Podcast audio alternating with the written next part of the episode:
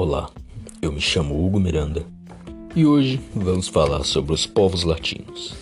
Para começar, iremos falar um pouco sobre a Europa Latina, que é composta basicamente pelos países mediterrâneos ocidentais: Portugal, Espanha, França e Itália, além de Romênia e Moldova, sendo os quatro primeiros países considerados países romanos ocidentais.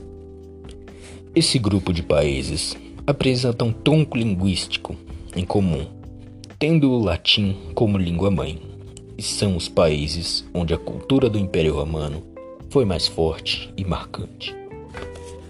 Eles são países com cultura católica romana que resultam do legado do Império Romano, que se estende também aos hábitos alimentares e culturais, como o do cultivo da uva, do vinho e do azeite itens característicos das regiões mediterrâneas.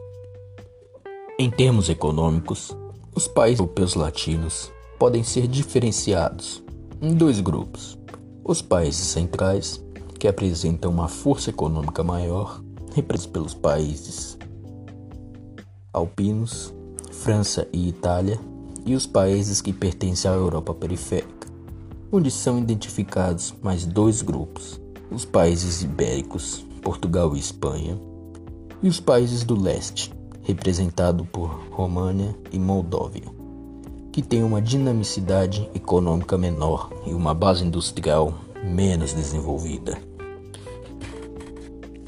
Então aqui encerro esse podcast sobre os povos latinos e te desejo uma boa e abençoada semana. Até outro dia.